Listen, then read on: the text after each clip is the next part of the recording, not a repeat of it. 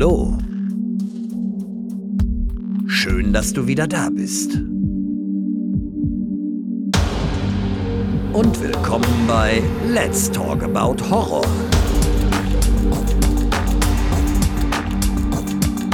Die neuen Spezialfolgen jetzt zusätzlich jeden Dienstag.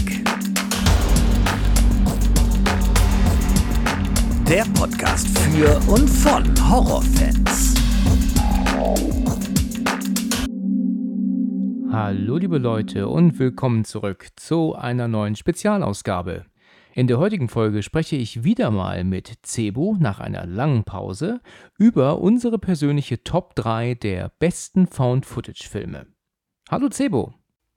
Hi. Na, schön, dass du wieder mit dabei bist. Hi. Ja, ich freue mich, dass ich ein drittes Mal wieder hier sein darf. Das stimmt. Und ich habe vorhin noch überlegt, das wievielte Mal ist es? Und es ist tatsächlich erst das dritte Mal. Das heißt, das zweite Mal muss ja schon über ein halbes Jahr her sein, glaube ich, ne? Das ist schon ganz schön viel Zeit vergangen. Ich meine, es war im Sommer. Aber jetzt machen wir erstmal ein Special. Müssen wir erstmal wieder warm miteinander werden. Ja, richtig, genau. Ja, also die Folgen, die wir ja gemacht haben, der Horror Talk und ja auch ähm, Sadness kamen wirklich sehr gut an, ne? waren ja wirklich super klasse Gespräche. Ich erinnere mich immer wieder an dein Gespräch über dein Rant sozusagen ähm, über die U-Bahn, weißt du, über die Men Männer in der U-Bahn. weißt du, was ich meine, ne? Ja, ich weiß genau, was du meinst. Ja, ich habe das ja auch ins Reel genommen, diesen Text von dir, weißt du, den ich bei Instagram gepostet habe. Da ja. geht es ja letzten Endes nur um deine, um, um, um deine Story über, über Männer in der U-Bahn, anstatt über den Film. ist dir wahrscheinlich aufgefallen, ne? Ja, ich habe das Gefühl, ich kann sehr gut über Dinge reden, die ich nicht so gut finde. Ja. Deshalb ist das auch ein, heute ein sehr spannendes Thema, weil ich ja jetzt nur über Dinge reden muss, die ich gut finde. Ja, interessant, ja. Bei mir ist es ein bisschen anders herum. Ja, heute machen wir ein Special. Ich freue mich auch wirklich sehr, dass du dich da eingetragen hast. Und vielleicht weißt du ja auch so ein bisschen meinen Stand, den ich jetzt zu von Footage-Filmen habe. Denn ich glaube, es ist ja tatsächlich schon bekannt, dass ich da kein großer Fan von bin, aber trotzdem jetzt drei gute raussuchen musste. Warum hast du dich für dieses Thema ähm, jetzt interessiert? Warum hast du dich eingetragen dafür?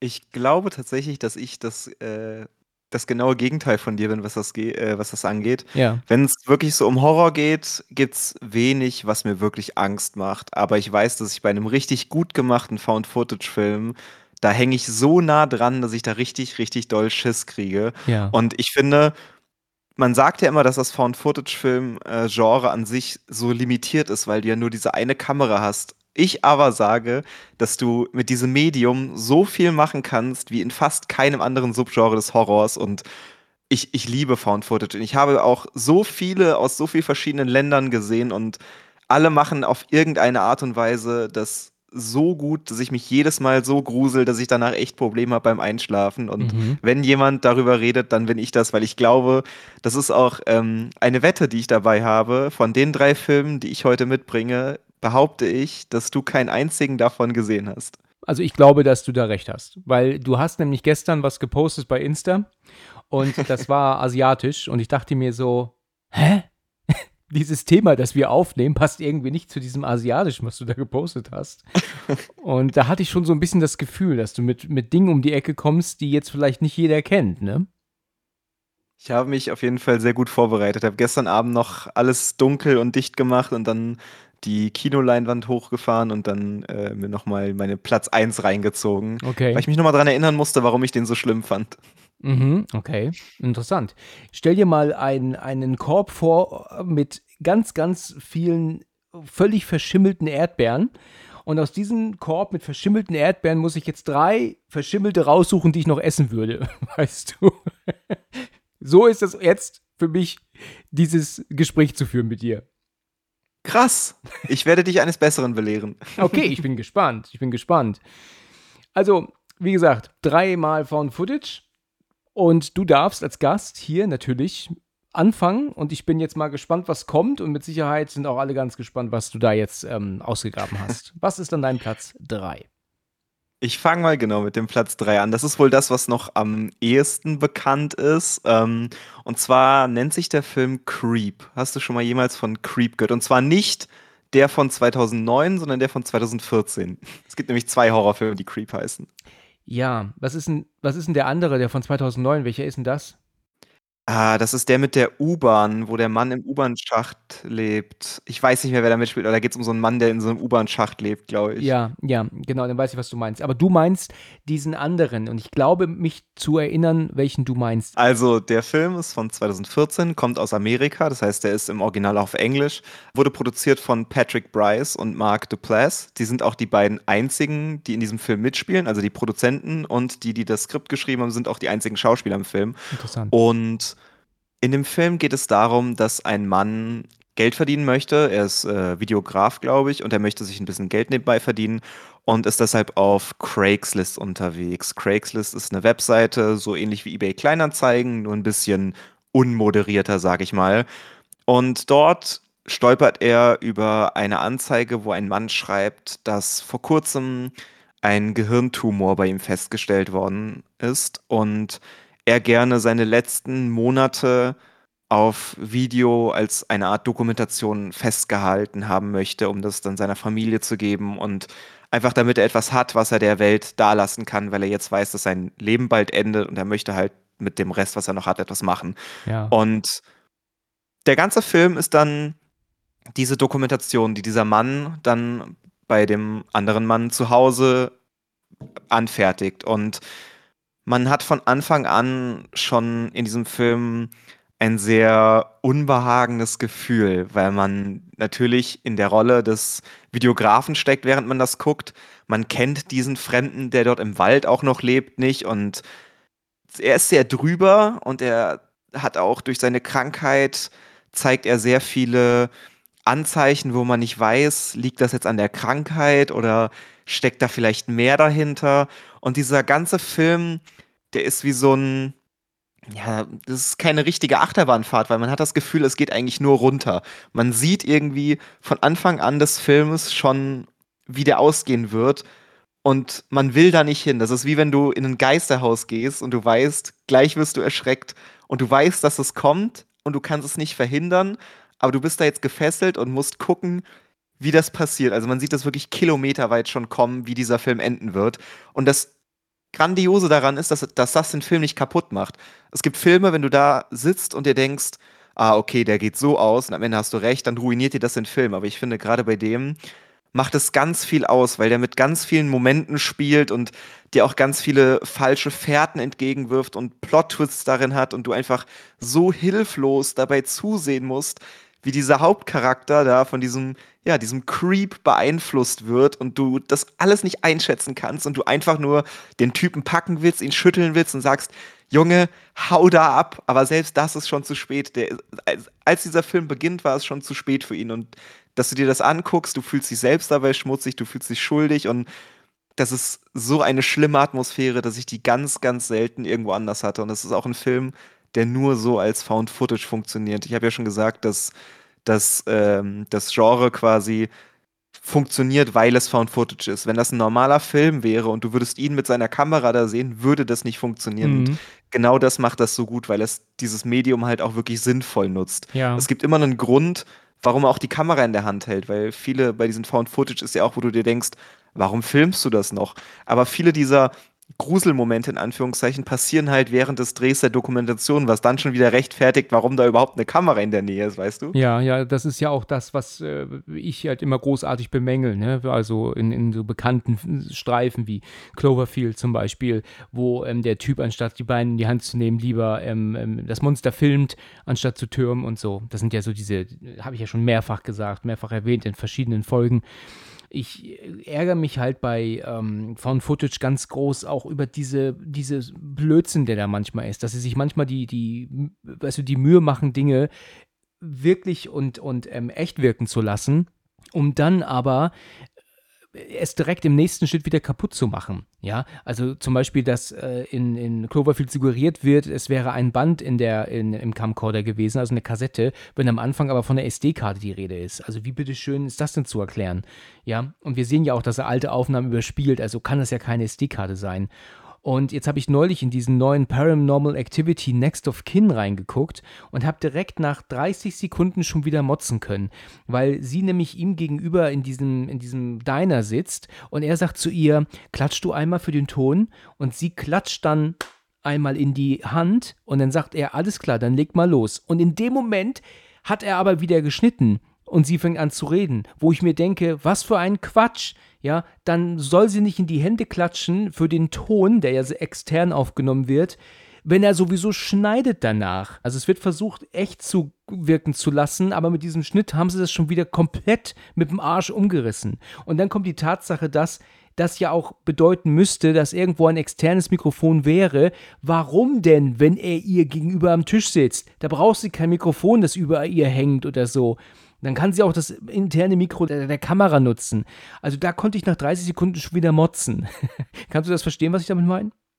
Das ist ja auch, ähm, weil du ja auch Cloverfield angesprochen hast, wenn du einen Found-Footage-Film machen willst, musst du erklären können in dem Film, warum klingt der Ton so geil, Wieso hörst du da 3D Surround Sound, wie das Monster angreift, wenn man denken soll, er hat einen Camcorder in der Hand? Ja, genau. Ähm, was noch viel schlimmer ist, wenn ein Film anfängt, im Found-Footage-Genre zwischen den Kameras hin und her zu switchen. Also wenn es dann mehrere Menschen gibt, die eine Kamera haben und dann wechselt es mal und dann hast du plötzlich Handyaufnahmen von der Seite und denke ich mir so, das soll doch Found Footage sein. Jemand ja. muss es gefunden haben. Und bei meiner Top 3, das wirst du noch merken, habe ich mir Gedanken darüber gemacht, dass es für all das eine Erklärung gibt. Creep zum Beispiel ist ein total extrem krasser Low-Budget-Film. Also der hat wirklich kaum Budget und der klingt scheiße, der sieht scheiße aus. Die Beleuchtung ist nicht so gut. Es gibt Szenen, wo du teilweise gar nichts siehst. Und du kaufst diesen Film einfach ab, dass er wirklich auf so einer Kamera gedreht worden ist. Und in den Momenten, wo er dann sagt, er hat jetzt keine Lust mehr zu filmen, dann packt sich dieser Krebskranke eben die Kamera und filmt das. Und es gibt auch Szenen, wo er das dann filmt, um nochmal einen anderen Blickwinkel zu kriegen. Und wenn die Kamera dann entwendet wird oder sowas, dann hast du halt immer Erklärung, warum da jetzt eine Kamera läuft. Und wenn er sagt, ich habe da keinen Bock drauf, dann macht er die Kamera aus. Und dann fehlt dir erstmal drei, vier Stunden an Kontext, weil natürlich niemand gefilmt hat. Ja, also macht das alles mehr Sinn als viele andere Filme. Ja, das ist halt etwas sehr Wichtiges, finde ich, in diesem Genre. Das machen viele falsch, weil viele halt natürlich sehen, na, das ist einfach, du brauchst keine teuren Kameras, du kannst das mit einer machen, gut ist. Aber das wirklich glaubhaft in so eine Welt rüberzubringen, ist schon echt schwer. Ja, ja, also es ist ja auch, ähm, mittlerweile werden ja auch Hörspiele äh, nicht mehr so aufgenommen wie früher, weißt du, weil du halt gerade sagtest, ähm, dann fehlt halt einfach ähm, Material, weil halt eben keiner gefilmt hat oder es filmt halt jemand anders weiter. Das macht dann halt Sinn.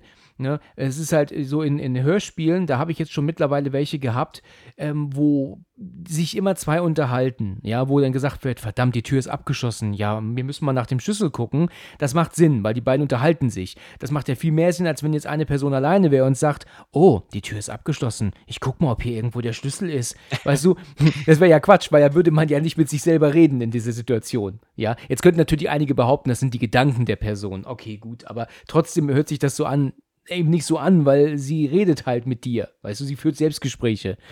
Und ja. genau so, wie du das jetzt sagtest, muss halt auch Found Footage umgedacht werden, indem man das einfach nur, oder was heißt nur, indem man es einfach realistisch rüberbringt und nicht so ein Rotz wie gewisse andere Dinge aller ähm, The Visit, ähm, The Cloverfield und so, wo du halt das überhaupt nicht abnimmst, diese Dinge, weißt du, die halt einfach nur Quatsch sind da fällt mir ein, weil du ja gerade auch mit diesem, der Typ steht vor der Tür und spricht mit sich selbst. Der ist nicht auf meiner Liste, aber ich fand ihn trotzdem sehr gut.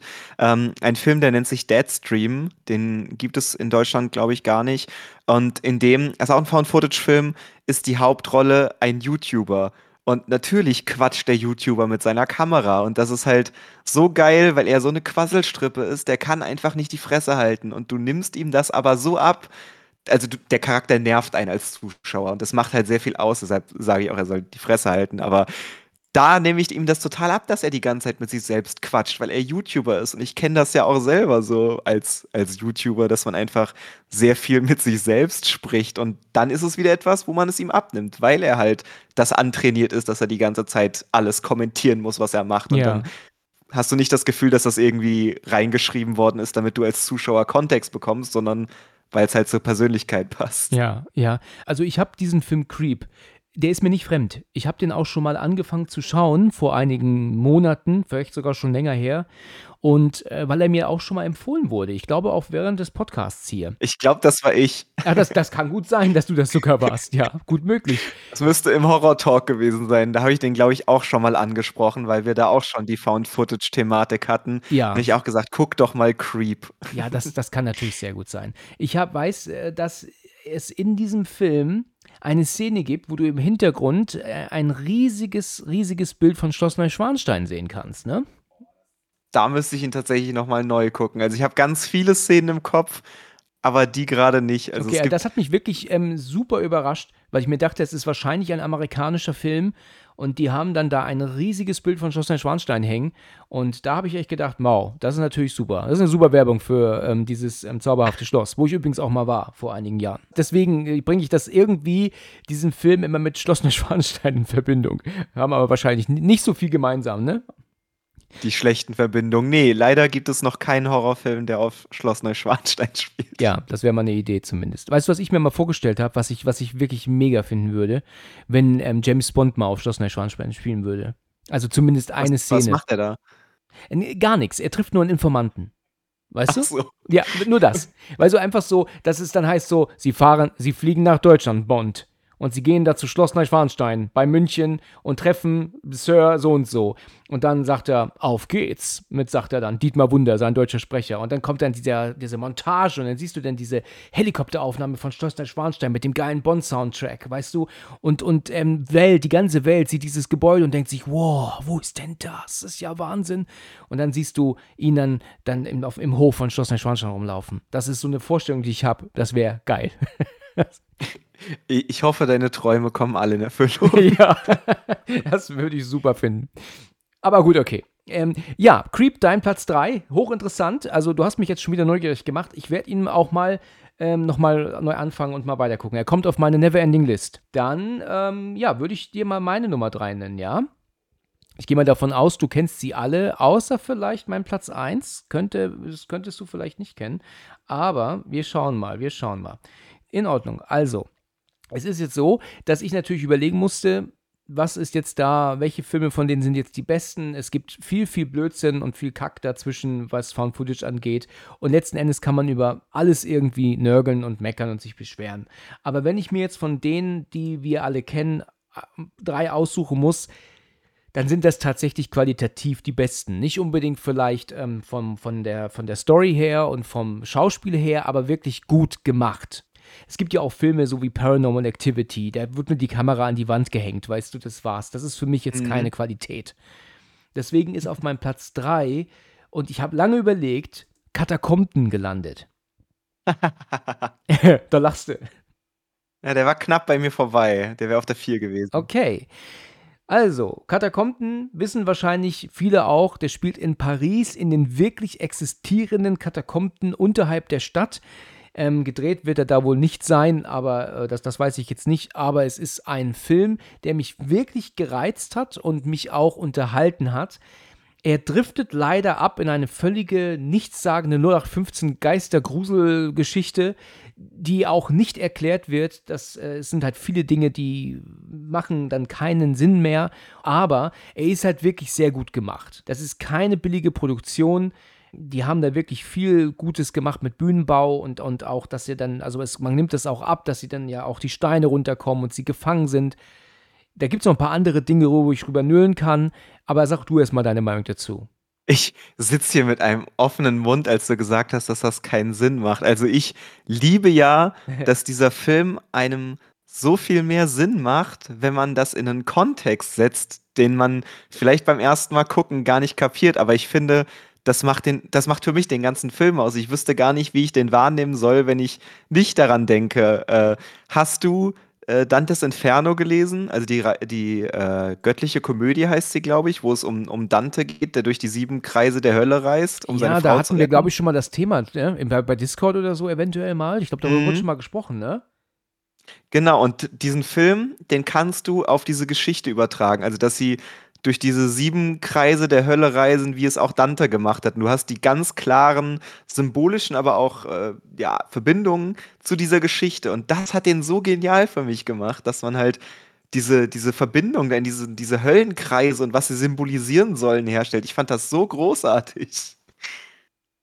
Oh, ja, also der, der Film, der hat ja auch seine, seine guten Momente. Weißt du, was halt so ein bisschen, ähm, ja, so, so 0815 Grusel ist, ist halt, dass diese eine Person, der eigentlich doch verschwunden war, da doch aber immer noch rumläuft Ja. und hat auch ganz schwarze Augen und dann geht er um die Ecke und ist plötzlich schon 20 Meter weit weg. Das fand ich eigentlich einen guten Effekt, aber ist halt einfach eine Aneinanderreihung von irgendeinem Gruselkram, der nicht erklärt wird und nicht und auch äh, und also für mich zumindest nie Sinn gemacht hat.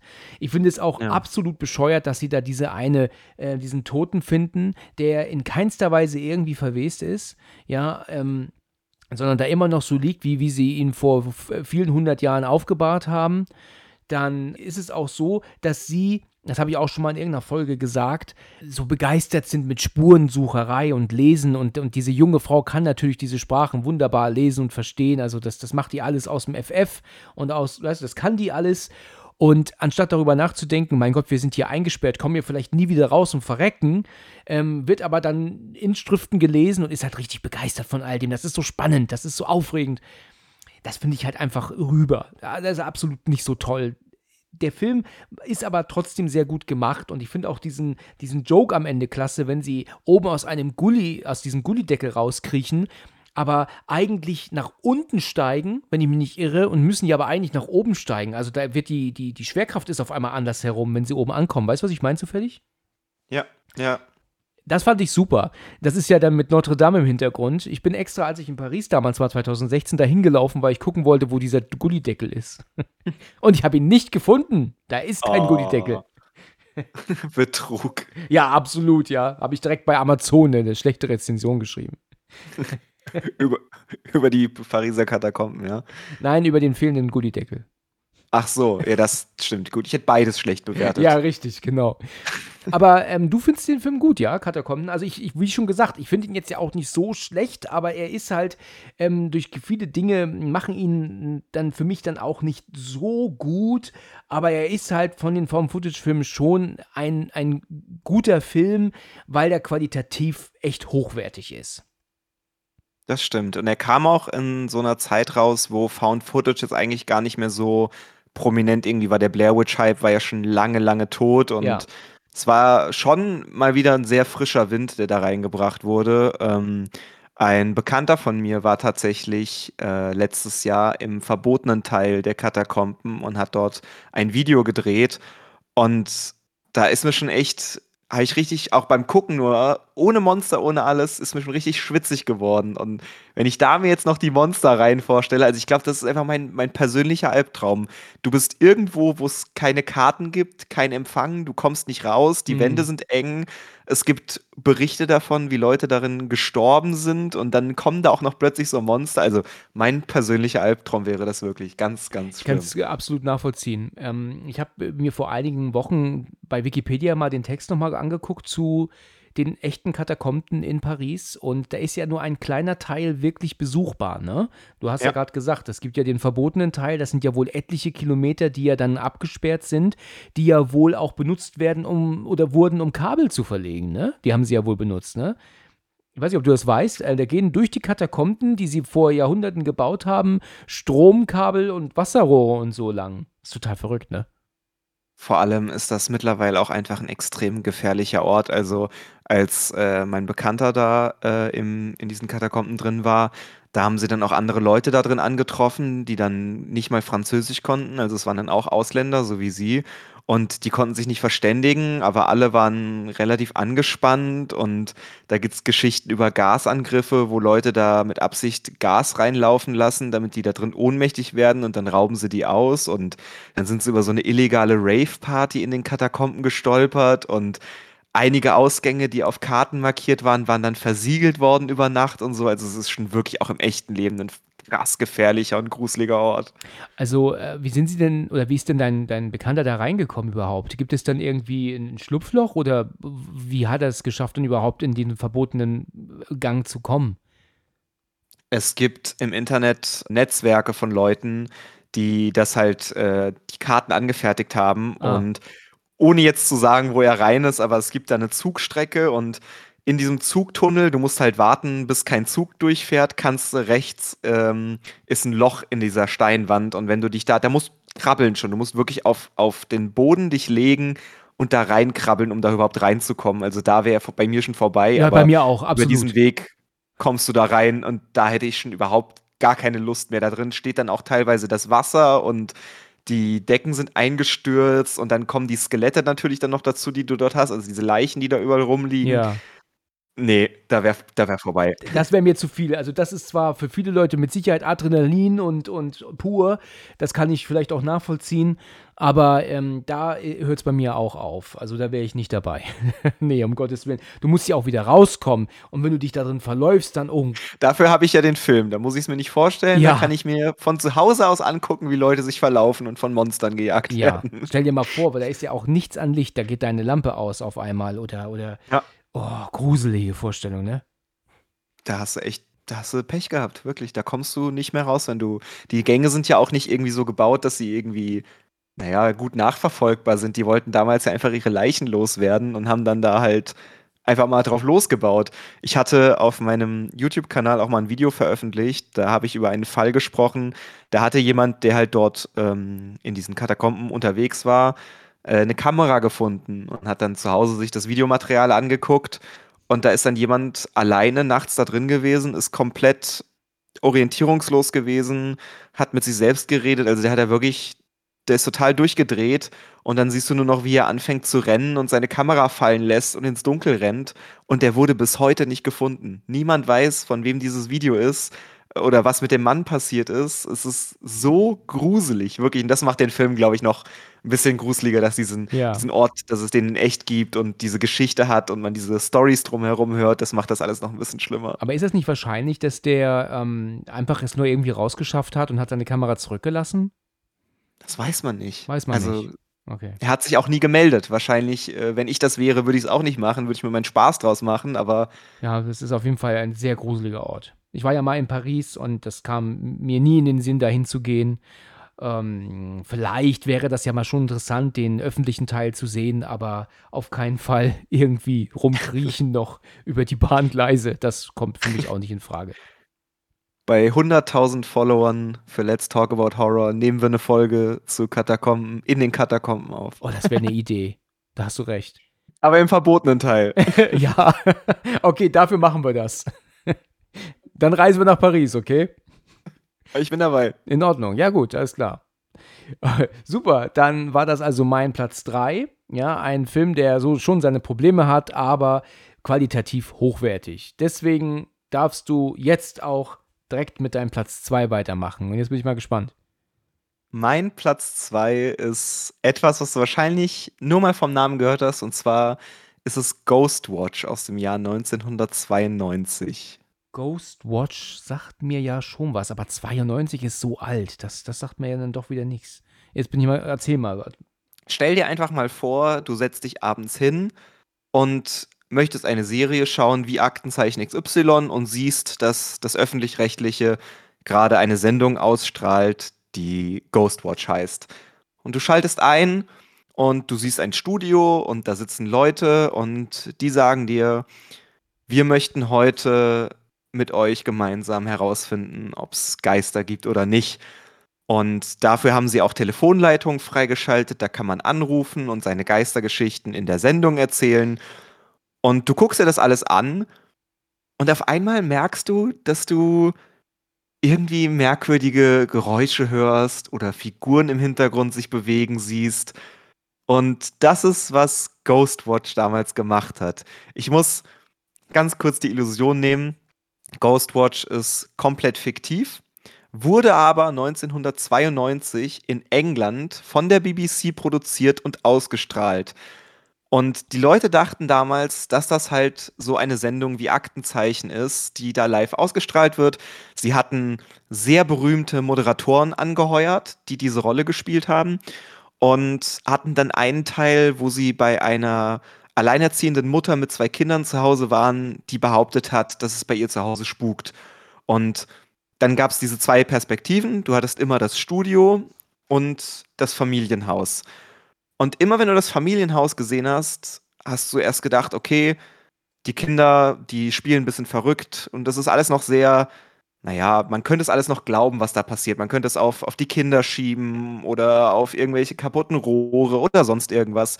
Und je länger diese Sendung aber gelaufen ist, desto mehr hast du Figuren im Hintergrund gesehen, Dinge, die sich bewegt haben. Und das hat sich immer so zugespitzt, weil es dann, die haben dann auch gesagt, ähm, so Sachen wie, naja, Geisterenergien können sich auch auf äh, andere Arten übertragen und dann ruft jemand an und erzählt, er guckt gerade Ghostwatch und auf einmal ist die Fernbedienung vom Tisch gerollt. Und das haben die alles so konstruiert, dass es wirkte wie eine echte Live-Sendung, obwohl das alles vorab aufgezeichnet war. Die Anrufe waren fake, die Sendung war fake Okay. und dieser Found-Footage-Teil. Also es ist alles so auf so Found-Footage halt, während sie ähm, in diesem Haus sind, ist das alles aus, aus, der, aus einer Handkamera gefilmt. Und das ist alles fake. Aber es war damals so präsentiert, als wäre das echt. Und die BBC dachte sich, wir packen einfach einen Disclaimer rein, wenn man die Telefonnummer anruft, die auf dem Bildschirm steht, um zu berichten, dass man einen Geist gesehen hat, geht auf der anderen Seite jemand dran und sagt, sie sind auf uns reingefallen, Ghostwatch ist äh, nicht echt. Aber weil so viele Leute angerufen haben, ist die Telefonleitung eingestürzt, Okay. weshalb niemand wusste, dass das Ding nicht echt ist. Und ich finde, das kam vor Blair Witch Project raus.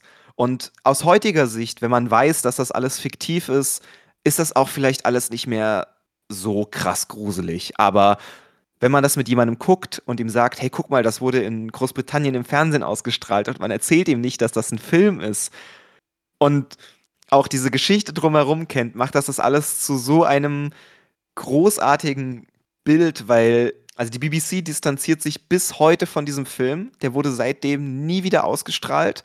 Es gab danach, ähm, ich glaube, über 80 Fälle von Menschen, die in Behandlung mussten, in psychologische Behandlung wegen des Filmes. Und es gab auch einen Mann, der sich tatsächlich das Leben genommen hat, nachdem dieser Film ausgestrahlt wurde. Das macht das alles einfach so krass, weil was so ein Stück Found-Footage-Geschichte ist. Es ist für mich, es ist halt einer der allerersten, die mit diesem Found-Footage, sie haben halt zu einer Hälfte dieses Mockumentary-Ding gemacht Ja. und zur anderen Hälfte dieses Found-Footage und das spielt so großartig gut ineinander, weil sie halt immer versuchen, das irgendwie rational zu erklären und sie haben dann Experten und je länger dieser Film geht, desto mehr fangen die an zu zweifeln und versuchen natürlich den Zuschauer nicht zu verunsichern, aber du siehst dann doch diese Figuren im Hintergrund. Es gibt zum Beispiel diese eine Szene, da siehst du einen Vorhang und du siehst ganz deutlich, dass da jemand am Vorhang steht. Also du siehst das. Es ist nicht zu leugnen, dass da jemand steht. Und dann ruft jemand an im Studio und sagt, hey, ich habe da jemand am Vorhang gesehen. Und sie sagen, hm, okay, lass uns mal zurückspulen. Und dann zeigen sie dieselbe Szene nochmal, aber diesmal fehlt die Figur da. Sie ist weg, die haben sie rausgeschnitten. Okay. Und dann sitzt du als Zuschauer da und fängst an, so, warte mal, was passiert hier eigentlich? Und das ist so großartig gemacht, weil es einfach so unfassbar gut funktioniert hat und das bis heute so kontrovers ist, dass sich der öffentlich-rechtliche BBC halt weigert, über die Existenz dieses Filmes zu sprechen. Das ist großartig. Es, hört sich sehr interessant an. Und das war ja noch, noch gute sieben, acht Jahre vor Blair Witch Project, ne? Ja, das war deutlich vorher und man hat dann auch lange behauptet, dass Blair Witch sich da ein bisschen was abgeguckt hätte. Die Macher behaupten, sie haben Ghostwatch nicht gesehen, da lässt sich drüber streiten. Aber der hat einfach so krass viele Maßstäbe gesetzt, die du heute nicht mehr wegdenken kannst aus so einem Found-Footage-Ding. So Ja. diese, siehst was im Hintergrund, du siehst es, die Charaktere im Film aber nicht und all diese ganzen Tropes, die du halt heute in diesen Found-Footage-Filmen hast, die hast du da schon 92 gehabt und das macht den Film halt so gut. Und wo könnte man den sehen, wenn man jetzt so sagt, dass, dass es klingt jetzt so interessant? Du kannst es dir entweder aus dem Ausland bestellen. Es gibt den seit letztem Jahr in der Collectors Edition auf Blu-ray. Da hat sich irgendeine Firma hat sich die Rechte gekauft und hat da da ist auch das Originalskript dann mit drin und du hast wirklich ganz viel zu der Geschichte, damit du das in Kontext setzen kannst. Es ist relativ leicht, an ihn ranzukommen. Und Ja, das klingt auf jeden Fall sehr interessant. Ich hätte nicht gedacht, dass es einen Film gibt, der mit Found Footage gespielt hat, also mit diesem Thema gespielt hat und das schon in diesem Jahr. Ich dachte eigentlich wirklich, dass Blair Witch Project so das aller, aller, allererste Mal war. Gut, wahrscheinlich auch das erste Mal das, was im Kino lief, ne? Mit, mit Blair Witch, ne? davor gab es ja noch Cannibal Holocaust. Aber ob das ein guter Film ist, der wäre wahrscheinlich in meiner Top 100 Found Footage nicht drin, aber Ja. der ist ja auch ein Found Footage Film an sich. Also Ja, ja, okay. Du hast gerade diesen, diesen äh, ähm, Ausdruck Mockumentary genannt. Da habe ich vorhin noch dran gedacht, dass wir das halt auch mal erklären müssten. Gut, dass du es jetzt sagst. Ist natürlich ein, ein Wortspiel ne, aus Mock, Mocking, was ja bedeutet, man ärgert jemanden, ne? so würde ich das übersetzen. Und Documentary, Dokumentation. Daraus hat man dann Mockumentary gemacht, was also praktisch so viel heißt wie man ähm, eine Dokumentation, die halt in Wirklichkeit gefaked ist, also die nicht wirklich echt äh, ist. Ja. Also normalerweise sind Dokumentationen über Dinge, die ja Wirklichkeit sind, was ja wirklich passiert ist. Und so ist das halt alles gefaked. Das funktioniert im Horrorbereich aber richtig gut, finde ich. Da gibt es richtig gute Vertreter aus diesem Horror-Mockumentary-Genre. Ja, nenn mir gerade mal eins, zwei, die dir fallen, fallen dir da gerade welche ein? Äh, ja, außer Ghostwatch natürlich Lake Mango, wenn du Lake Mango gesehen hast. Ähm, der ist tatsächlich, mal- ich habe so einen kleinen Reiter mit Special Mentions. Das sind Filme, die ich mal so irgendwo mit einstreuen will ins Gespräch. Ja. Äh, da geht es um den Tod einer jungen Dame und eine Dokumentation über den Effekt, den ihr Tod dann hinterlässt in der Familie. Und die Familie ist aber überzeugt davon, dass sie von ihrem Tod wusste, weil es bei ihnen zu Hause spukt. Und das Ganze ist halt wie eine normale Dokumentation aufgebaut, nur dass halt im Hintergrund Geister und sowas auftauchen. Und es ist so creepy, weil der Film da den Fokus gar nicht so sehr drauf legt, wie halt bei Ghostwatch. Der Film versucht dir eigentlich diese Dokumentation in den Vordergrund, aber du kannst halt, wenn du es einmal gesehen hast, dass da im Hintergrund sich was bewegt, dann ist vorbei. Dann kannst du das nicht mehr nicht sehen. ja. Und dann baut sich so eine Spannung in einem auf. Deshalb Lake Mango ist schon ganz oben mit dabei und Ghostwatch hat das, glaube ich, perfektioniert. Ja, okay, interessant. Ja, dann muss ich auch mal einen Titel nennen. Und zwar gab es bei der ersten Veröffentlichung von Blair Witch Project auf DVD, also 8,99 rum, würde ich sagen, gab Ja. es eine Box, wo zwei DVDs drin waren. Das war also, wie gesagt, Blair Witch. Und dann gab es noch den Film The Last Broadcast dabei. Mal gehört? Ja, Oh, interessant. Okay, du bist so wahrscheinlich auch einer von, von wenigen, die den mal gehört haben. Ich habe diese DVD zu The Last Broadcast tatsächlich vor, ich glaube, anderthalb Jahren gekauft. Ich meine, dass ich mir den ähm, bei eBay für zwei, drei Euro ähm, ersteigert habe, weil ich den mal wieder gucken wollte zur Zeit, als ich hier mit dem Podcast angefangen habe. Aufgrund des Podcasts und auch Arbeit und so habe ich ihn dann aber bis heute nicht geguckt, aber er guckt mich jetzt gerade im Moment im Regal an. Ich muss den unbedingt mal wieder sehen, weil das war nämlich auch eine sehr interessante ähm, Fake-Dokumentation über den Jersey Devil, über irgendwelche Gruppen, die wohl hin sind, um nach einem ähm, so einer Art Bigfoot zu suchen und sind dann wohl Ja. umgekommen und dann haben sie dann da wohl dann ihre Sachen gefunden. Also es war eine sehr interessante Mache. Hast du den besser in Erinnerung vielleicht oder weißt du auch nicht mehr? ich weiß, dass der auch schon ein ganz krasser Vorreiter von dem Ganzen war und dass der auch vieles versucht hat, was erst dann mit Blair Witch und später geklappt hat. Also ich weiß, dass der ziemlich flawed ist, gerade wenn man den mit einem heutigen Kontext guckt, aber es ist auch schon ultra lange her, dass ich da mir Ja. was angeguckt habe. Ich habe das auch seit, ähm, ja, also ich würde sagen, seit, seit 20, 22 Jahren ist das her, als ich den das letzte Mal gesehen habe. Aber er steht hier bei mir im Regal und irgendwann, wenn ich auch mal Zeit habe, wenn ich das behaupten kann, dass ich Zeit habe, dann gucke ich mir den nochmal an wieder. Unbedingt mal reinschauen auch. Gut, wunderbar. Also ich habe mir auch notiert auf meine Neverending List, so, halt, so nenne ich jetzt immer die Liste, weißt du, wenn, wenn, mir Titel empfohlen werden. Ja, ich glaube, da müsste ich ein Jahr lang nicht arbeiten, um das mir alles anzugucken. Aber gut, das ist also dein Platz 2 gewesen, ja? Yes. Bin- ja mal gespannt auf deine 1 gleich. Jetzt haue ich erstmal meine 2 raus. Und ich glaube, dass sich das auch, ich denke mal, gar nicht überraschen wird und auch viele Hörer hier nicht überraschen wird. Ähm, ich habe lange überlegt, muss auf Platz 2 tatsächlich dann den ersten spanischen Rack legen. Ja, so eine offensichtliche Entscheidung. Also der, der, ja, ist großartig. Ja, würde ich auch sagen. Also ich habe den mir zum ersten Mal angeschaut, damals auch kurz nachdem er neu rauskam, nicht im Kino allerdings. Und ich fand ihn wirklich super klasse. Ähm, ich habe ja mit Kevin darüber gesprochen, über Rack. Und wir hatten auch eine sehr interessante Folge dazu, weil es ja auch äh, ein super gut gemachter Film ist.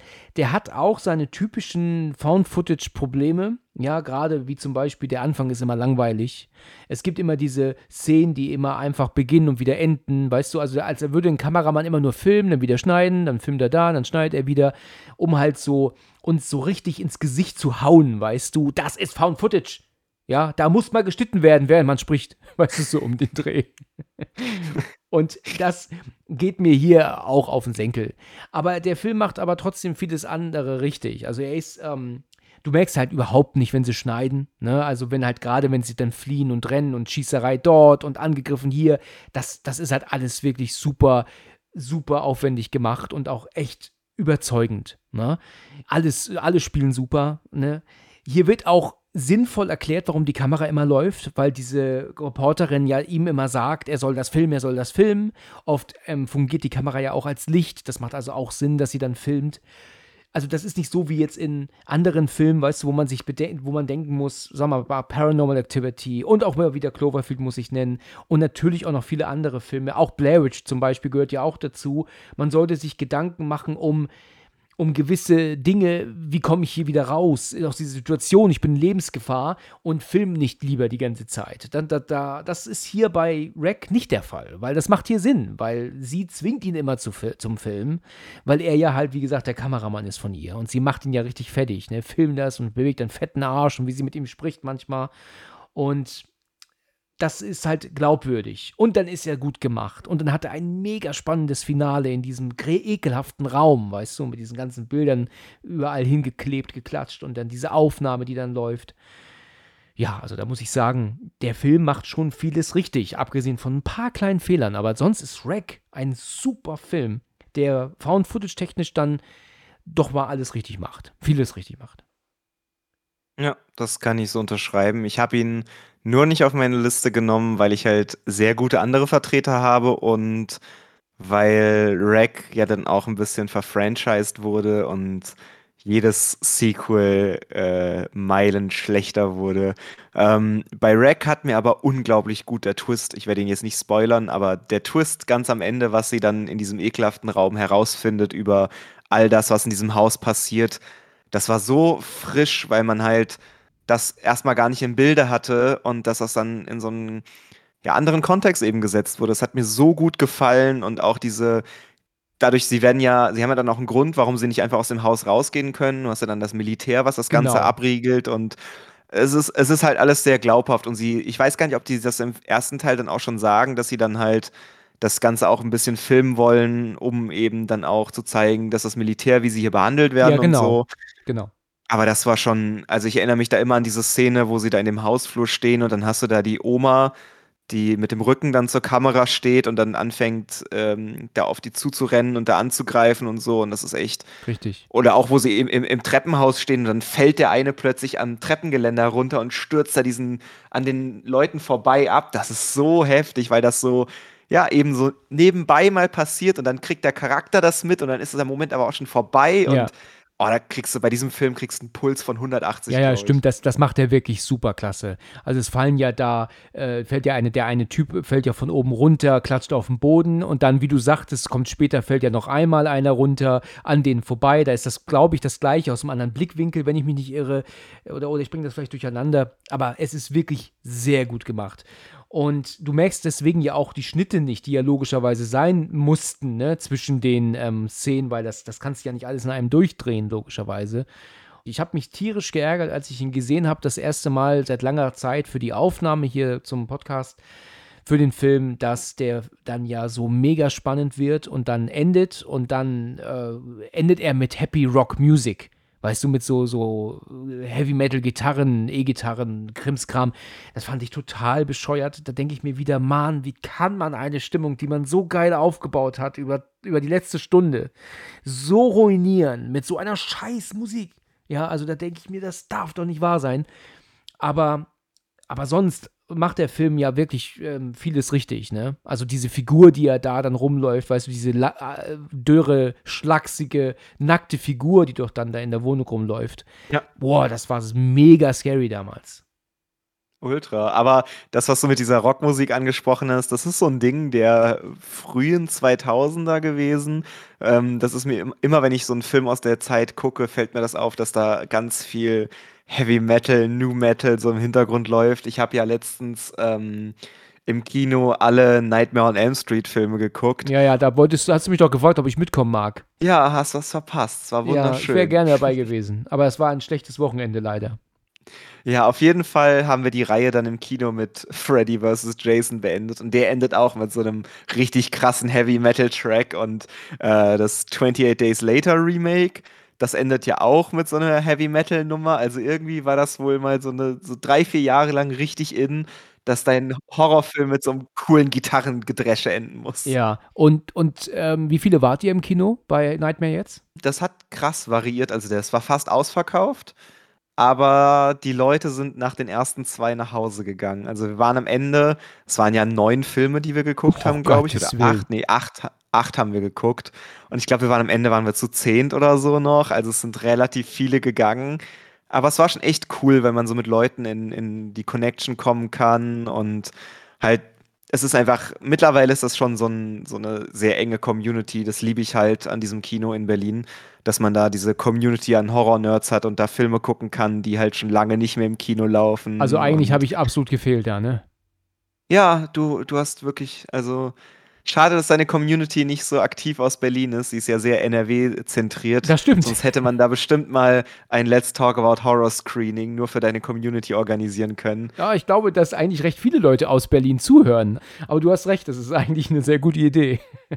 Ich kann sie ja mal direkt mal ansprechen. Also an alle Hörerinnen und Hörer aus Berlin und aus dem Umkreis, die Interesse an so einer Veranstaltung hätten, wie Cebo jetzt gerade angesprochen hat, die sollen sich bitte bei mir melden und dann denke ich, dass wir sowas doch bestimmt mal hinbekommen. Dann komme ich auch mit. Dann komme ich auch, bin ich auch dabei. Du kommst zu deinem eigenen Screening, kommst du mit. ja, genau. Dann nutze ich dann meine Influencer-Power und dann können wir gleich danach im Kinofoyer noch eine Filmbesprechung machen. Und ja, dann richtig. Ist das halt die Let's Talk About Horror Live Experience. Ja, ja, genau. Das ist eine super Idee. ja, also das ist ja auf jeden Fall mein zweiter Platz. Er wäre fast auf dem ersten gelandet, muss ich sogar sagen, weil Rex so viel richtig macht, ja, und überzeugt. Aber ähm, da ist noch einer, ich denke mal, den wirst du nicht kennen, der ist noch einen Ticken besser. Aber da kommen wir gleich erst zu. Da bin ich sehr gespannt. Ja, sei gespannt, ja. Jetzt bin ich ja mal gespannt, was du mir erzählst, was dein bester Found-Footage-Film ist. Ich würde jetzt ja schon mal sagen, dass was Asiatisches, du mit dir jetzt kommst, ne? Das ist korrekt. Ja, genau. Dann hau mal raus. Und zwar muss ich dazu noch erzählen, ich habe sehr gehadert, weil ich hatte diese äh, dieses äh, Platz 3 Ranking aufgebaut beim ersten Mal. Und dann habe ich gemerkt, dass ich nur asiatische Found-Footage-Filme in meiner Liste okay. habe. Und dachte ich, hm, das kann ich dir nicht antun. Ja. Ich muss da mal ein bisschen Variety mit reinbringen und habe dann die ganzen asiatischen wieder rausgenommen und dann überlegt, welcher davon ist der beste. Und dann bin ich an diesem Film kleben geblieben, weil der mich beim ersten Mal gucken Wirklich? Gizebo, ich habe gerade gedacht, der Film heißt kleben geblieben. ja, mein Platz 1, kleben geblieben. ich war gerade total verwirrt. Okay, gut, ich habe Gehirnaussetzer gehabt. Sorry. Alles gut. Also ich bin bei einem Film hängen geblieben und der Film nennt sich Noroi. Noroi ist japanisch und heißt Der Fluch. Der Film ist von 2005 und ist ein wenig wie eine Mockumentary, aber eher Found Footage. Der Film beginnt erstmal mit der Nachricht, dass ein Dokumentarfilmemacher vor kurzem verschwunden ist, sein Haus abgebrannt ist und seine Frau tot darin aufgefunden worden ist. Und all das ist passiert zwei Wochen, nachdem er seinen letzten Film, seine letzte Dokumentation fertiggestellt hat. Und diese Dokumentation werdet ihr jetzt sehen. Und dann beginnt eigentlich der eigentliche Film erst. Und wir verfolgen in diesem Film einen Mann, der heißt äh, Masafumi Kobayashi und der ist Forscher des Übernatürlichen, der darüber Dokumentarfilme dreht. Und der Film beginnt aus ganz vielen verschiedenen Perspektiven. Man sieht ähm, verschiedene Fernsehaufnahmen, verschiedene Sender, wo er halt introduced wird. Und am Anfang macht das alles auch noch keinen Sinn. Man hat viele verschiedene Sichten auf verschiedene Personen, wo du dir denkst, okay, was hat das alles miteinander zu tun? Und das alles wird dann aber irgendwann zusammengeführt. Du hast zum Beispiel in einer der ersten Szenen, da geht es um eine Game Show. Jeder kennt so japanische Game Shows wie Takeshis Castle oder so. Ja. Nur geht es in dieser Game Show dann darum, dass sie das Übernatürliche in kleinen Kindern herauskitzeln wollen. Und da hat dann, steht dann ein Mann vorne und der zeichnet einen Kreis auf ein Blatt Papier und die Kinder sollen das nachzeichnen. Und dann stellt sich dann heraus, dass dieses eine Mädchen den exakt gleichen Kreis in der exakten Größe nachgezeichnet hat. Und sie besteht jeden einzelnen Test. Irgendwann findest du dann heraus, dass dieses Kind vermisst wird. Es ist verschwunden nach dem Aufzeichnen dieser Sendung. Und unser Hauptcharakter, Masafumi, der dreht dann eine Dokumentation über dieses Mädchen und möchte dieses Mädchen finden. Und diese Reise nimmt ihn mit in allerlei Verschwörungstheorien und der Film ist sehr ruhig, also er, er, baut sich wirklich sehr, sehr langsam auf. Er baut sich auf wie halt, das könnte auch so ein 0815 YouTube-Video sein. Aber das braucht der Film, weil der Film sich so lange mit diesen Charakteren beschäftigt, dass du die auch wirklich magst. Du, du magst diese Charaktere und willst wirklich wissen, was da passiert ist. Und immer wieder haut der Film dir so kleine übernatürliche Sachen hinein. Eine Frau, die plötzlich im Gang steht und äh, plötzlich nicht mehr sprechen kann und irgendwas mit ihr nicht stimmt oder du siehst ein Gesicht im Hintergrund oder entdeckst, äh, der Masafumi entdeckt dann, dass in seinen Aufnahmen im Audio irgendein Geräusch mit aufgenommen worden ist und, und dieser Fluch wirkt sich halt über den kompletten Film aus und endet einfach in einer so ultra gruseligen Szene, weil wenn du kapierst, wie das alles miteinander zusammenspielt, ist es auch schon zu spät und dann willst du das alles nicht mehr und das baut sich so sehr auf und ich glaube, wenn man so ein, ich bin ja sehr affin für Japan und deren Geschichte und deren Mythologie und ich finde, alles, was so aus, aus Japan kommt, ist ein Tick gruseliger, als was wir so im Westen machen. Ich habe das, das, Gefühl, stimmt. die haben Horror ein bisschen besser verstanden. Das stimmt. Zeigt absolut. mir si Silent Hill oder so ist das beste Beispiel, dass sie halt einfach ein Händchen für Horror haben. Und den nutzen die so krass durch ihre uns komplett fremd erscheinende Folklore, dass dieser Film halt wirklich krassen Eindruck hinterlassen hat und es auch ein Film ist, den man vielleicht gar nicht auf einem großen Bildschirm sehen sollte, sondern den guckt man zu Hause auf einem Computerbildschirm, Laptopbildschirm, Tablet im Dunkeln, weil da zieht er am besten. Wenn man den auf der großen Leinwand mit Licht oder so guckt, dann funktioniert das nicht. Aber wenn man alleine ist, mit Kopfhörern vielleicht, weil dann hört man auch Sachen, die da nicht so ganz vorher zu hören waren. Und dann zieht der Film einen so in einen Bann, weil man mit diesem Hauptcharakter rätselt. Das ist nicht so wie bei Creep, dass man von Anfang an weiß, du bist in der Scheiße und es wird ab jetzt nur noch schlechter, sondern du rätselst mit und du musst auch versuchen, dieses Ding zusammen zu puzzeln. Und du musst, hast quasi ein Wettrennen mit ähm, Masafumi, wer es schneller zusammenpuzzelt, weil entweder puzzelt er es zusammen und löst es für dich, oder du puzzelst es und kriegst tierische Angst, weil du Angst um diese Hauptcharaktere hast. Und dieser Film, er ist super schwer zu bekommen. Also den, äh, die DVD geht regelmäßig auf Ebay für 200 Euro weg oder Ach, so. Du die Scheiße. ist wirklich sau schwer zu bekommen. Ich habe ihn über Umwege gebraucht für 9 Euro gekauft. Der Idiot, der den verkauft hat, danke dir. Ab und zu landet er auch in Gänze auf YouTube. Wenn man mal äh, Noroi Full Movie eingibt, taucht er ganz oft auch auf YouTube auf da fühlt man sich so ein bisschen in die äh, Blair Witch-Zeit zurückversetzt, wo alle dachten, dass Blair Witch, weil die hatten ja auch diese, diese Internetseite zum Blair Witch Project, wo du Sachen nachlesen konntest und Interviews gucken konntest.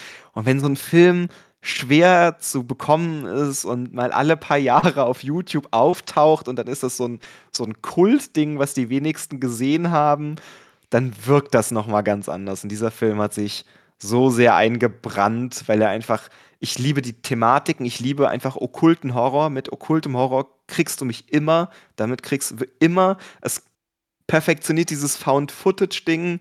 Es hat diese Blink It and You Miss It Momente, die auch so Rack oder andere Filme haben, dass halt Sachen im Hintergrund passieren oder auch gar nicht im Fokus der Dinge sind und ich, ich liebe diesen Film einfach. Ich könnte. Und ist der denn auch für dich gruselig? Also ängstigt der dich auch? Oder ist das jetzt eigentlich nur so dieses Japanische, was dich da so fesselt und ähm, einfach so diese, dieser asiatische ähm, ähm, Horror? Oder ist es halt auch wirklich ähm, schon richtig scary? Also so alle The Grudge, Silent Hill, The Ring. Also ist da wirklich Grusel dahinter? der ist scheiße gruselig. Ich erzähle dir eine Szene, ohne sie zu spoilern. Okay. Ähm, irgendwann im Film wird gesagt, dass ähm, um diesen Fluch fernzuhalten, haben die Leute sich Hunde vor die Haustür gesetzt. Und dann sind sie in so einem Dorf unterwegs und da siehst du auch vor jedem Haus einen Hund sitzen. Und irgendwann später sind sie dann in einem Wald unterwegs und er filmt das und auf einmal liegt vor ihm ein toter Hund, der komplett auseinandergerissen ist. Der ist aufgeschnitten, die Gedärme hängen raus. Und er sagt, oh Gott, was hat das zu bedeuten? Und dann geht er zwei Meter weiter und sieht auf einmal mindestens 300 tote Hunde, die in so einem Bannkreis liegen. Und du in dem Moment merkst, oh Scheiße, irgendwas passiert hier, irgendwas stimmt hier gar nicht. Und dieses Bild von diesen hunderten toten Hunden und diesem Gefühl, dass irgendwo jetzt was in diesem Wald mit dir zusammen ist. Also der Film ist wirklich richtig gruselig, ganz abgesehen davon, dass er sich damit beschäftigt. Er hat Momente, die haben sich in mein Gehirn gebrannt, weil er damit auch so selten umgeht, der halt diesen sehr seichten Einstieg hat und dir dann aber voll eine reinschlägt, wenn du mal kurz nicht aufpasst. Okay, okay. Er hört sich sehr interessant an. Das sind jetzt wirklich ähm, drei interessante Filme, die du genannt hast. Also Creep kannte ich ja schon, auch ein Teil ja zu den Anfang, aber jetzt diese anderen beiden noch, muss ich echt sagen, klingen sehr, sehr gut. Das werden wahrscheinlich die wenigsten schon von gehört haben, die das hier hören. Gehe ich auch stark von aus. Dass du uns alle überrascht. Ja, und jeder, der die, der die schon kennt, jeder, der die jetzt sagen kann, dass er die kennt, der hat meine, meine ewige Liebe gewonnen. Das sage ich dir. ja. Okay. Und natürlich würdest du auch vorschlagen, den aber im asiatischen Original zu schauen, ne? Den gibt's, glaube ich, gar nicht. Also im Deutschen gibt's den synchronisiert, wenn du die DVD hast, aber da die sehr, sehr schwer zu bekommen ist, wird man wahrscheinlich auf dem asiatischen Ton bleiben müssen. Und ja, ja der zieht in diesem noch deutlich mehr, weil dann befremdet das Ganze das Bild noch ein bisschen, wenn du halt wirklich konzentriert die Texte lesen musst und halt auch ein bisschen, dann wirkt das alles nicht so, weil wenn da so irgendwelche Leute im Wald stehen und Deutsch reden, ja, können sie auch im Schwarzwald machen, aber wenn du halt dieses Japanische hast und so, das ist nochmal wirkt nochmal anders, glaube ich. Ja, stimmt, ja, hast du recht. Ähm, ich ich sage das ja auch immer wieder. Man muss ähm, sowas, gerade so, wenn es um asiatischen Horror geht, muss man das im Original schauen. Das ist halt einfach ganz wichtig. Sonst nimmt man sich viel vom, von der Spannung und der Atmosphäre, ne? Auf jeden Fall. Gerade, also ich finde, beim Asiatischen ist es am wichtigsten von allem, glaube ich. Genau. Ich sage halt immer, die asiatische Sprache, die ähm, trägt halt viel zum, zur Spannung und Grusel bei, irgendwie. Ne? Also Zumindest dann in, in einem Horrorfilm. Ne? Ja, deshalb sage ich ja, die Liste wäre bei mir, hätte ich es jetzt nicht nochmal umsortiert, wenn das noch zwei andere Found-Footage-Filme gewesen, nämlich äh, Pulse, im Original heißt der Kairo, und äh, Okkult. Das wären noch zwei Found-Footage-Filme aus Japan. Die sind, glaube ich, sogar von demselben Typen, der auch Noroi gemacht hat. Äh, die sind auch auf einer Ebene gruselig. Die gibt es auch immer wieder auf YouTube. Die sind wenn man so auf japanischen Mythologie steht und sich davor gruselt, sind das wirklich die Endgegner. Die Endgegner, schön gesagt. ja, aber sehr interessant. Sehr interessante drei Teile. Dann ähm, nenne ich dir, wenn du magst, auch gerne noch meinen ersten. Ich bin bereit. Ja, und ich gehe mal davon aus, dass du ihn nicht kennst. Vielleicht hast du auch schon mal davon gehört, aber ich kann mich natürlich auch irren. Und zwar ist das ein Film, wo man immer wieder liest, wenn man bei Amazon zum Beispiel mal schaut, dass das Schrott ist und Rotze und der letzte Scheiß und so. Wenn, wenn Leute die Schauspieler nicht kennen, dann, dann müssen sie immer meckern drüber. Mir hat der Film gut gefallen. Ich habe ihn vor Jahren zuletzt gesehen. Also ich habe ihn wirklich lange, lange nicht gesehen. Also bestimmt sechs, sieben Jahre ist das her. Aber ich war gefesselt. Er war gut gemacht. So, und jetzt höre ich auf, euch auf die Folter zu spannen. Mein Platz 1 der besten Found-Footage-Filme ist Jerusalem. Also, das ist der, der, der Name der Stadt. Jerusalem, allerdings mit einem Z in der Mitte. Ha! Schon mal gehört? Oder? Ja, also den, ich, ich kenne den Namen tatsächlich, aber weil ich das immer so, so, weiß ich, mich hat das dann immer, gerade das Z hat mich dazu gebracht, den nicht zu gucken. Ja, ich, ähm, ich kann es auch in gewisser Weise verstehen. Also, sagen wir mal so, der Film ist ab 18 und ist von 2015. Und ich habe den damals geguckt und hatte überhaupt nichts erwartet. Und letzten Endes habe ich festgestellt, dass ich hier einen von Footage-Film gucke, der mich hier gerade voll fesselt. Und ich war total überrascht. Er macht tatsächlich etwas anders, was alle anderen Found-Footage-Filme vereint. Und zwar, hier ist die Kamera nicht ein Camcorder, der ständig in der Hand gehalten wird, sondern die Kamera ist eine Brille, die unsere Hauptdarstellerin auf der Nase hat, logischerweise. Das ist so ein bisschen abgeleitet von diesem Google Glass, also diese Brille von Google, die mal angekündigt wurde, aber wieder eingestellt wurde. Und die ist ja auch mit dem Internet verbunden. Ja, und dann auch mit Facebook. Und du siehst also, wenn sie halt sieht, dass Face ähm, Recognition dann einsetzt und sie dann halt weiß, wer das halt ist und so, das ist alles ein bisschen weit hergeholt. Das wäre, glaube ich, in Wirklichkeit nicht möglich gewesen. Aber das macht auf jeden Fall Sinn, dass wir alles sehen, weil sie dreht sich ja dahin und, und dahin und, und, und rennt ja dann auch dort. Die Kamera ist ja immer auf immer dort, wo ihre Augen hinschauen. Und das macht das Ganze realistisch. Ja, wir haben also keine Darsteller, die immer filmen und die Kamera irgendwo hinhalten müssen, was unsinnig ist. Und dann hat dieser Film einen sehr guten Spannungsaufbau. Ich kann jetzt nur so erklären, so was ich noch so in Erinnerung habe, das ist halt eine junge Frau, die mit einer Freundin nach Jerusalem ähm, fliegt, in den Urlaub. Ja, ich weiß jetzt nicht, ob das unbedingt so dieser Urlaubsort ist, Jerusalem. Das, ist, das ist, kann man jetzt sagen, was man will. Ich meine, ich würde auf diese Idee nicht kommen. Und lernt dort natürlich auch andere Amerikaner kennen, lernt auch einen Typen kennen, mit dem sie ein bisschen rummacht und so. Und immer hat sie diese Brille auf. Aber dann fängt plötzlich an, dort auch, ich glaube, es sind keine Zombies, das sind eher so eine Art Wesen. Die Menschen werden zu so einer Art Wesen, die auch fliegen mit Flügeln und die greifen dann an. Und die müssen sich natürlich dann ähm, fliehen, verstecken vor denen. Und dieser Film hat mich tatsächlich in seinen Bann gezogen. Und ich glaube, ich habe wirklich lange nachgedacht, aber ich kann nur jedem empfehlen, sich diesen Film anzugucken. Also er hat mich, was Found Footage angeht, wirklich überzeugt. So, jetzt habe ich, jetzt hab ich das Wort zum Sonntag gesagt. Das hast du alle überzeugt. Ja. Was kennst du denn von diesem Film? Also du hast noch nie irgendwas gesehen oder gehört, ja? Ich kenne das, ähm, das Poster, wo diese Person mit, der, mit den Flügeln drauf zu sehen Ja, ist. richtig, genau. Und da ist ja dieses Jerusalem, da ist das Z. Und ich dachte, als ich das Poster immer gesehen habe, dass das so ein billig Rip-Off von World War Z ist, Ja, der sich jetzt durch diesen Hype mit äh, kassieren will. Es gibt ja jetzt zum Beispiel zu Cocaine Bear gibt es jetzt den Methamphetamin Shark oder sowas. Und es ist kein Ehrlich? Joke. Es gibt, es gibt halt diese Studios, die nur darauf spezialisiert sind, andere Filme zu kopieren Ja. an der legalen Grenze. Und Ja. bei dem dachte ich immer, dadurch, dass der Jerusalem mit Z heißt, dass das ein Rip-Off von World War Z ist. Und habe ihn deshalb wirklich nie auch nur mal von der Seite angeguckt. Ja, aber du, das kann ich auch verstehen. Mich hatte der Film damals ja auch nicht interessiert. Ich habe genau das gleiche gedacht wie du. Da ist ein Z drauf und dann wird das hier mit Brad Pitt, ist das der Film, ne? Wird dann Genau. nachgemacht und brauche ich nicht. Aber damals war bei mir hier noch alles ein bisschen anders und ich habe in meinem Büro gesessen und war froh, wenn ich meine Ruhe hatte und habe mir den Film angemacht und äh, war überrascht, dass ich, dass ich überhaupt nicht aufgehört habe. Ähm, der Film hat mich auch zum Ende hin sogar echt belastet. Ich möchte jetzt nicht spoilern, also ähm, diese Specials sollen jetzt hier spoilerfrei bleiben.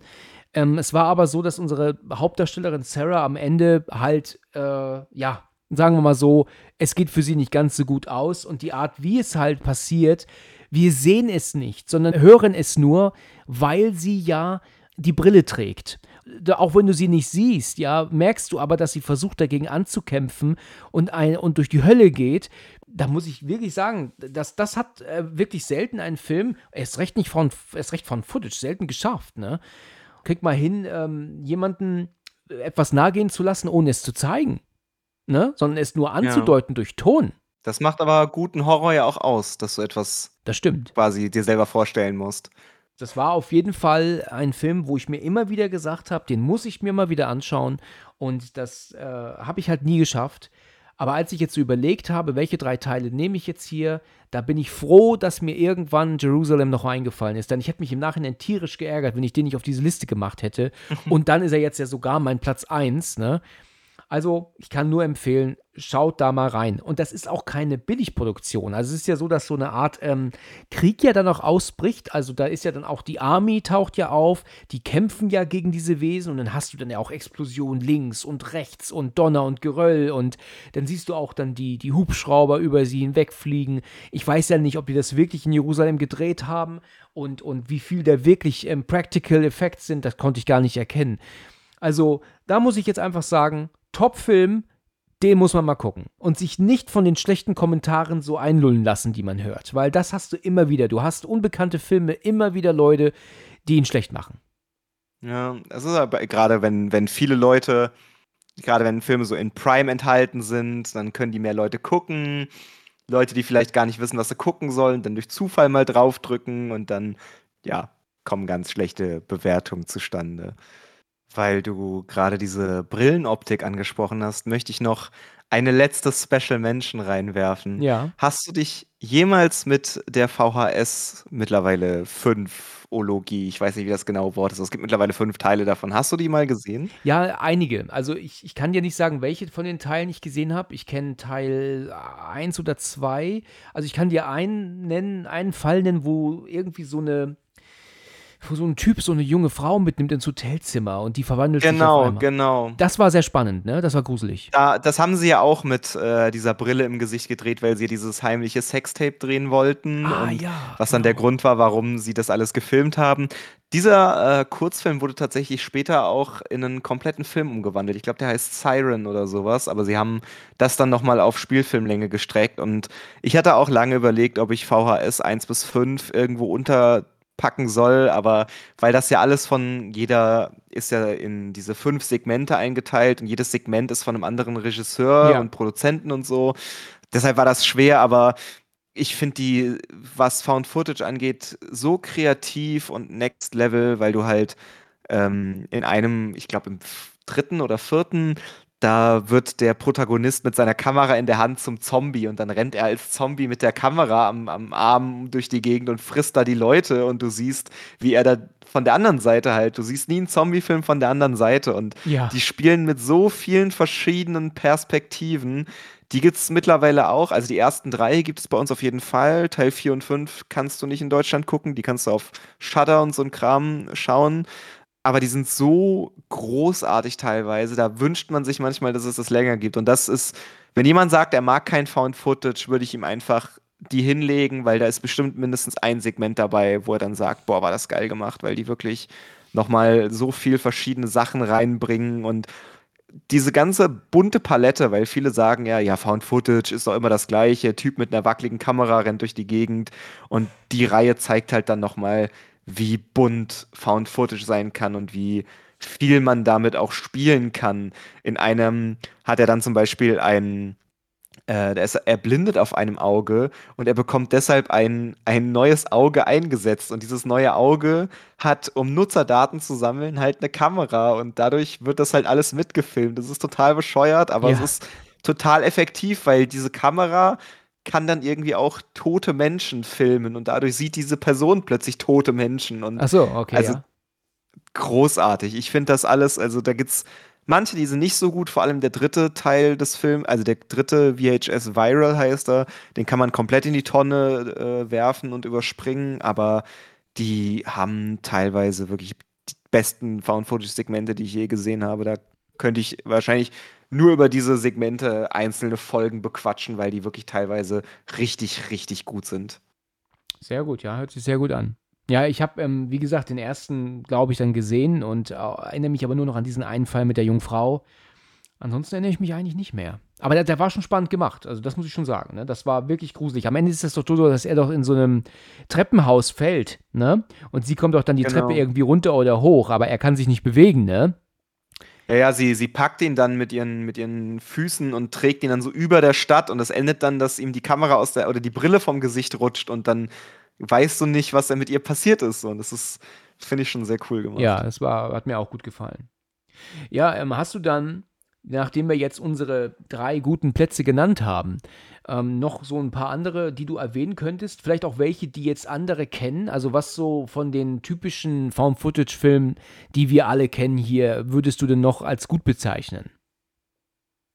Ja, also ich bin natürlich jemand, der eine Schwäche für Blair Witch hat. Um den kommst du nicht drum herum. Ich finde, Blair Witch hat das Genre einfach so modernisiert, wie es heute immer noch ist. Deshalb der Film ist großartig. Der hat sich auch super gut gehalten. Der ist heute noch gruselig. Den sollte man auf jeden Fall gesehen haben. Ähm, ansonsten finde ich auch Found Footage, die so nicht in die Horrorrichtung gehen, gibt es einige gute. Ähm, ich bin tatsächlich auch ein Fan von Cloverfield. Ich muss es, muss es dir jetzt einfach gestehen, okay. damit wir nicht mehr in dieser Lüge leben müssen. Aber okay. ich bin Cloverfield-Fan. Ich, ich mag einfach diese, ich weiß, vielleicht, weil ich so ein, so ein Kind bin, das mit Godzilla und King Kong groß geworden ist, dieses Riesenmonster macht Stadt kaputt bin ich, bin ich, habe ich eine Schwäche für. Ja, Finde ich okay. großartig. Und ähm, wenn man zum Beispiel sich auch so Sachen wie äh, Graveyard Encounters heißt er, glaube ich. Grave Encounters. Wenn man sich den als Parodie auf das Genre anguckt, finde ich, wirkt der auch noch ganz gut. Ja, und den habe ich tatsächlich auch aufgeschrieben. Also Grave Encounters, weiß ich, hat mein Bruder mir damals empfohlen. Ähm, der hatte irgendwie mit mir gesprochen gesagt, Alex, ich habe einen Film geguckt, also ich, ich konnte nicht die Augen zu machen. Ich habe mir jetzt so die Hosen vollgeschissen. Meine Güte, was für ein Film. Und dann sagt er, der heißt Grave Encounters. Und dann meinte ich dann so, ja, gucke ich mir mal an. Und ähm, es war natürlich schon ganz lustig gemacht, ne? weil die ja letzten Endes ja, glaube ich, auch alles faken. Ne? Es sind ja nicht wirklich Geister, die sie da festhalten, sondern sie faken das ja nur, um ja, ja dann Klicks zu kriegen oder so und sind da jetzt aber plötzlich echt in dieser Situation, ne? Ja, ja, ja, das ist halt, äh, ja, wie gesagt, der, der, der spielt so ein bisschen mit diesem Found-Footage-Ding, was halt viele super schlecht gemacht haben. Also wenn du mich jetzt nach, nach äh, Empfehlungen äh, gebeten hättest, die keiner gucken soll, dann hätte ich dir wahrscheinlich 100 nennen können, weil es so unfassbar viel Schlechte gibt. Das glaube ich. Ja, ja, das stimmt, das, das stimmt. Also ich weiß, Grand Encounters 2 habe ich jetzt nicht gesehen, aber der erste, der war schon nicht verkehrt, weil die haben ja überall Überwachungskameras ja aufgebaut und das machte ja dann auch Sinn zu sehen, wo die hingucken. Dann war ja plötzlich hinter der hinter der Tür eine Wand, wo sie ja nicht wussten, wo die auf einmal herkommt und dann kamen sie nicht mehr raus.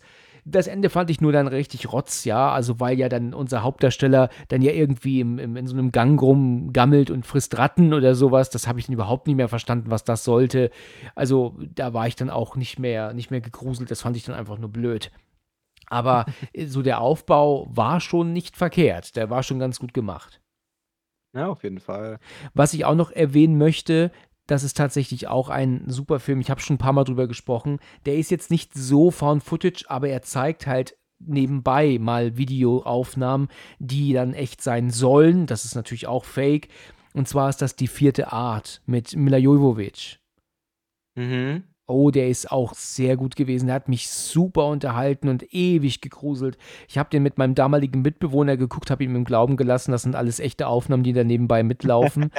und der Rest ist ja halt nur nachgestellt worden. Das ist ja auch, sagt der Film ja auch, wir stellen hier den ganzen Film nach, aber lassen echte Aufnahmen nebenbei mitlaufen. Das war so scary gemacht. Also, Mann, also ich muss echt sagen, das, das hat mich richtig, richtig ähm, gefesselt damals. Also ich kann echt empfehlen, die vierte Art mal zu schauen. Ähm, viele sagen da auch, wie bei Jerusalem jetzt oder halt auch bei anderen Filmen, Schrott und Zeitverschwendung und so. Aber das ist halt einfach nicht wahr. Das, man muss den Film eine Chance geben. Er ist halt eine kleine Produktion und er, und er hat es halt wirklich, wirklich gut gemacht.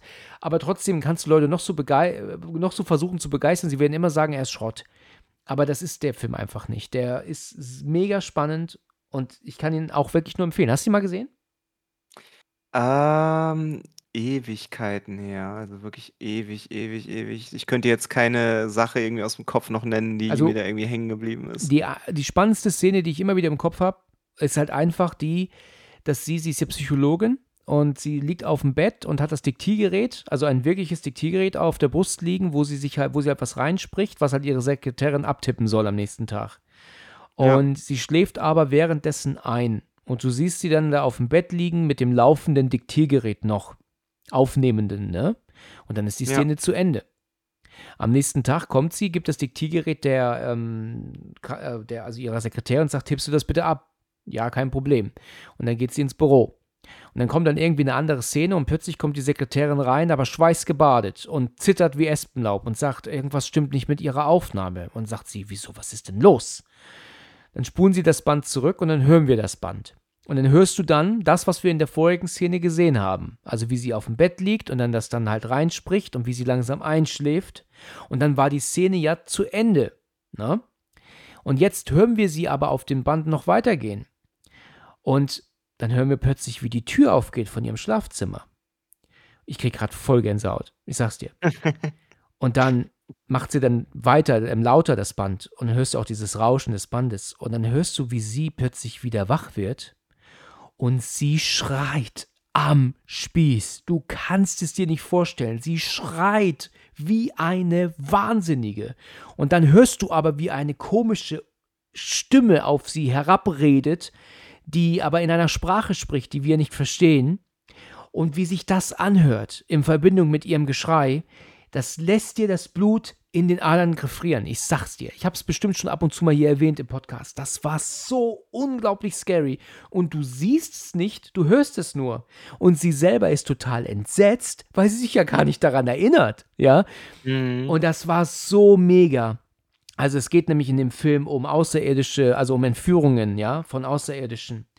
Ja. das war so unfassbar gut gemacht. Also, ich habe es schon, glaube ich, ab und zu mal erwähnt hier. Viele, die den Podcast hier schon länger hören, wissen bestimmt, dass ich das schon mal erwähnt habe.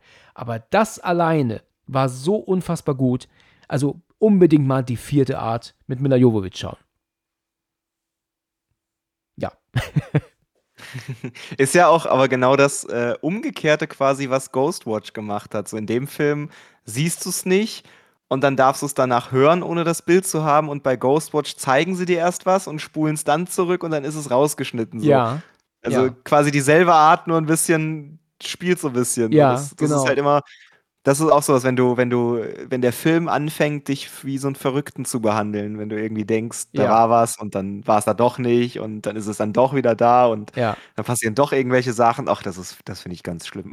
Found Footage ist halt sehr affin dafür, die vierte Wand zu brechen. Und ich glaube, das ist eins der wenigen Medien, wo das, wo das gut funktioniert, wenn du so Sachen benutzt und das als echt verkaufen willst. Und Found Footage will sich ja auch ganz oft als echt verkaufen. Und wenn du dich aber darauf einlässt, dann wirkt das richtig krass, dann wirkt das richtig, richtig schlimm. Ja, das stimmt. Das war ja auch der, der Grund, warum Blair Witch so durch die Decke gegangen ist, weil ich habe äh, mal ein Video gemacht über eine Found-Footage-Internetreihe. Mittlerweile hat sich Found-Footage ja so ein bisschen ins Internet ausgelagert. Da gibt es ja, das nennt man äh, Analog Horror, also analogen Horror. Ach ja. Ist mittlerweile ein riesen Subgenre des Horrors, dass Leute, so zum Beispiel, ich habe hier auf meiner alten Festplatte was gefunden und das stelle ich jetzt ins Netz. Oder ich habe hier noch irgendwas, was früher mal passiert ist und in meinen Kinderaufnahmen oder sonst irgendwas. Das ist natürlich alles geskriptet, aber es wird halt über dieses Medium erzählt, YouTube, und die Person weiß nicht, was da passiert und du als Zuschauer kannst dann da auch mit interagieren, weil du ja mit dem, mit dem Erschaffer des Videos sprechen kannst und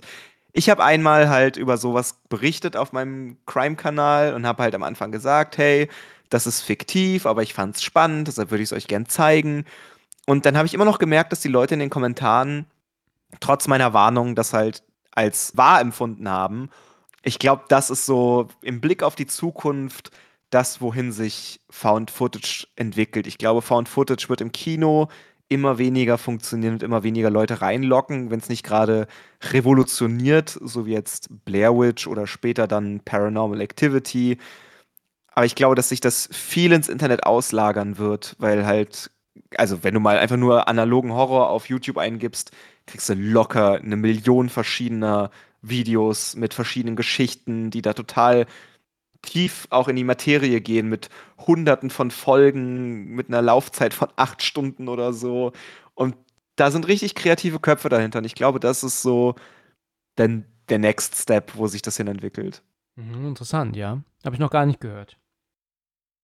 Da bin ich Experte auf dem, auf dem äh, Gebiet. Ja. Okay, gut. Dann haben wir aber eine sehr interessante Top 3 gehabt. Du hast ähm, viele, also du hast, was heißt viele, du hast drei interessante Namen genannt, die ich nicht auf dem Schirm hatte. Ich hoffe, dass ich auch so ein paar Filme nennen konnte, die jetzt ähm, die Leute mal ähm, sich aufgeschrieben haben, um mal reinzugucken. Kann ich also echt nur empfehlen. Ne? Gerade jetzt, also jetzt dann so Jerusalem und die vierte Art und so. Hab mich gefreut, dass du wieder mit dabei warst. Es hat mich auch sehr gefreut. Ich bin immer wieder gerne hier und schwafel den Leuten das Ohr ab über meine Leidenschaftshorrorfilme. Ja, ja. Ja, und wenn man bedenkt, dass es jetzt so viel Zeit vergangen ist seit deinem letzten Auftritt hier, ne? also halbes Jahr, wie gesagt, dann, dann wurde es ja auch mal allerhöchste Zeit, ne? Dann ne, nächstes Mal warten wir nicht so lang. Ja, wir haben, wir haben ja noch was Großes vor. Also Ja, genau. Ich, mich auch, halt, ich halte mich immer zurück, diesen Film nicht zu gucken, weil ich weiß, der Let's Talk About Horror, da habe ich es versprochen. Da werde ich mein Herz ausschütten. Ja, genau. Da bin ich sehr gespannt drauf. Das machen wir auch. In Ordnung. Du, dann vielen Dank für deine Zeit, ja? Hat mir wieder viel Spaß gemacht und bis zum nächsten Mal. Bis zum nächsten Mal und vielen, vielen Dank, dass ich da sein durfte. Ciao, ciao. Ciao.